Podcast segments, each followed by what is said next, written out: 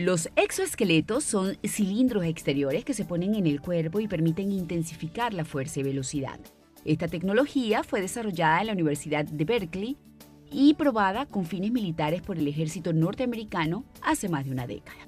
En los últimos años, esta tecnología se ha ido perfeccionando y diversificando en sus usos, y en tiempos recientes, Berkeley Bionics ha creado las piernas electrónicas ELAX, estos dispositivos tienen un rendimiento mucho menos impresionante que el utilizado por militares, pero muy acorde con su finalidad que es permitir el movimiento independiente de las personas con discapacidad que tienen por lo menos la mínima potencia en las piernas.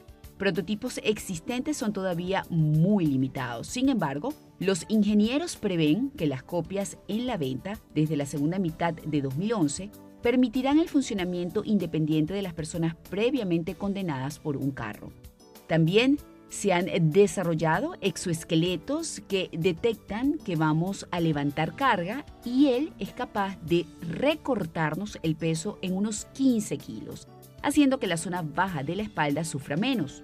Otro detalle interesante son las baterías que requieren para funcionar, que son recargables y con una autonomía de hasta 8 horas.